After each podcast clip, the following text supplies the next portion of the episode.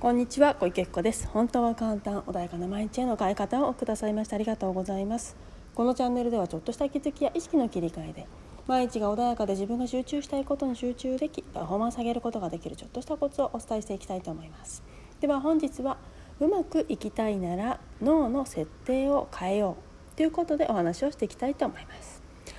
はいでは今日はですねあのうまくいきたいな脳の設定を変えようということでお話をしていきたいんですけれどもあのもともとね私がこういう学びを始めるきっかけっていうのは NLP というね Neuro Linguistic Programming というねものを学んでからってことなんですけれどもであの本当にね脳の設定っていう言葉を使っ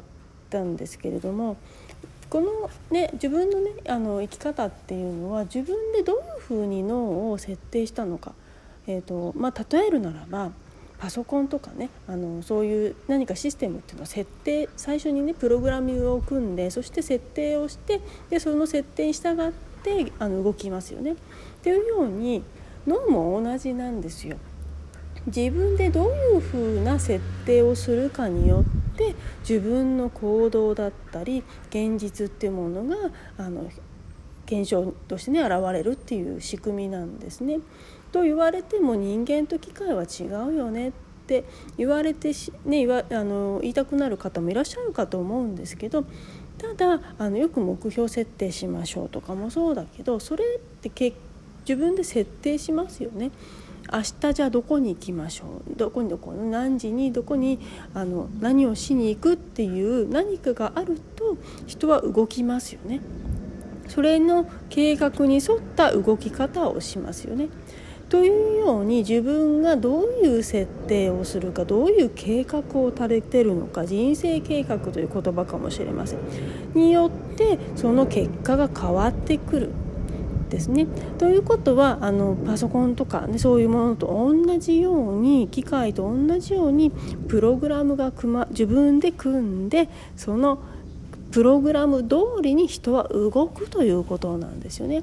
じゃあなんで決めたのにあの動かないのって三日坊主になっちゃうのっていうと実はきあの自分で組んでるつもりなんだけど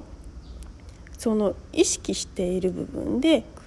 私は明日からマラソン、まあえーとまあ、ジョギングをしよう決めた。だけどそれよりももっと奥に強いプログラムが組まれていてやっぱり面倒くさい僕はやりたくない面倒くさいし大変なのやりたくないよというプログラムが先に組まれてしまっているのでそれを消去しないまんま新たなものを上書きしているからどうしてもその過去のねデータが残ってそれが悪さしてしまうっていうことなんですよね。なのであの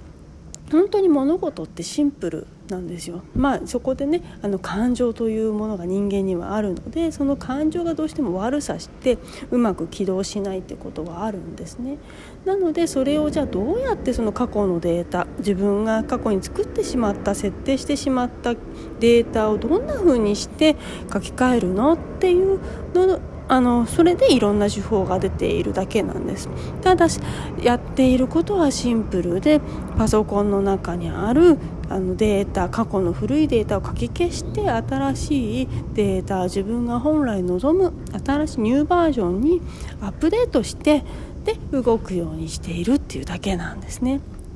なので難しく考えてしまうからどうしてもうまくいかないってことが起きてしまうんだけどそんなに複雑ではないんですね。なので何か考えちゃった悩んじゃった。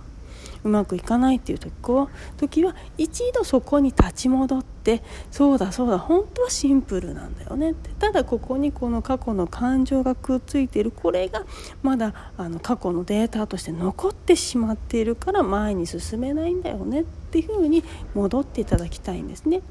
あの難しく考えれば考えるほど複雑化してあのなんだろうなえっ、ー、と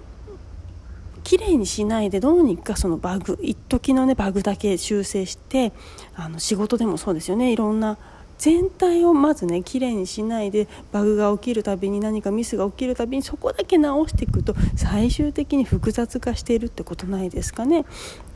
もともとそもそもそれが起きてきた原因をきれいに最初からやり直しておけばあのそれがねきれいに起動してたんだけどもただその上辺だけを見てそこだけ修正してまあいっかあと深いとこ面倒くさいしなんとかこれでねあの処理できるしって言ってだましだまし使っていたらい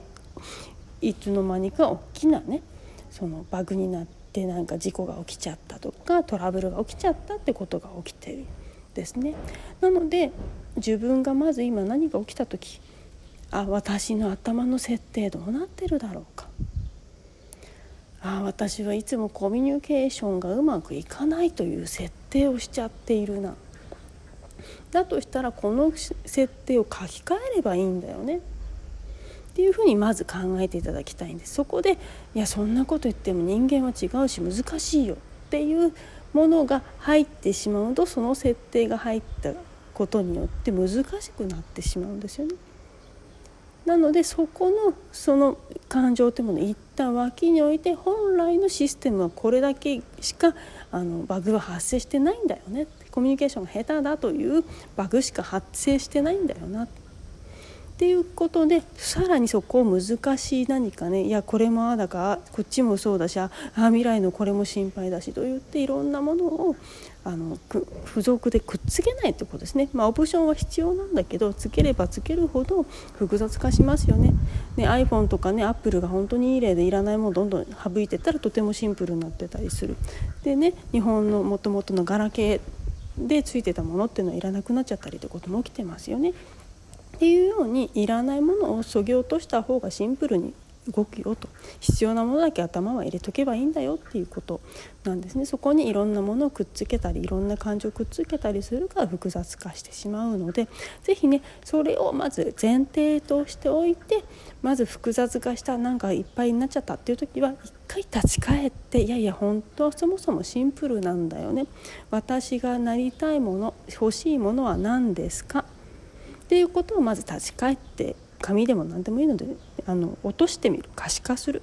でもう一度私はこれがしたい。じゃあそれだけを設定する。あとはひとまず置いとく。もう削除するっていう感覚でいていただけるとちょっとね楽になるかなと。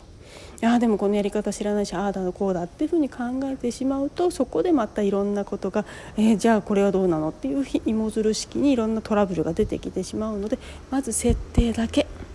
する。そしてあとはシンプルにあのそれをするって決めたらそれがね見えてきます。いろんな形で。それの情報とそれに合った周波数帯がねのゾーンに入りますからその情報が自然に入ってくるようになるのであの調べ方もただシンプルにそうやって調べればそこに直線的にいけることもあるのでぜひね複雑化すると複雑化したいろんな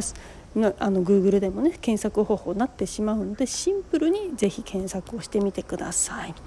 はいでは今日はねこれで終わりにしたいと思います。本日もお聞きくださいましてありがとうございました。何かありましたらいつでもご連絡くださいまずセッションやっております。自分でね解決できないことやはりね人からあの人の目で外部ねあの俯瞰的に見るってとっても大切ですので是非ねご活用ください。本日もありがとうございました。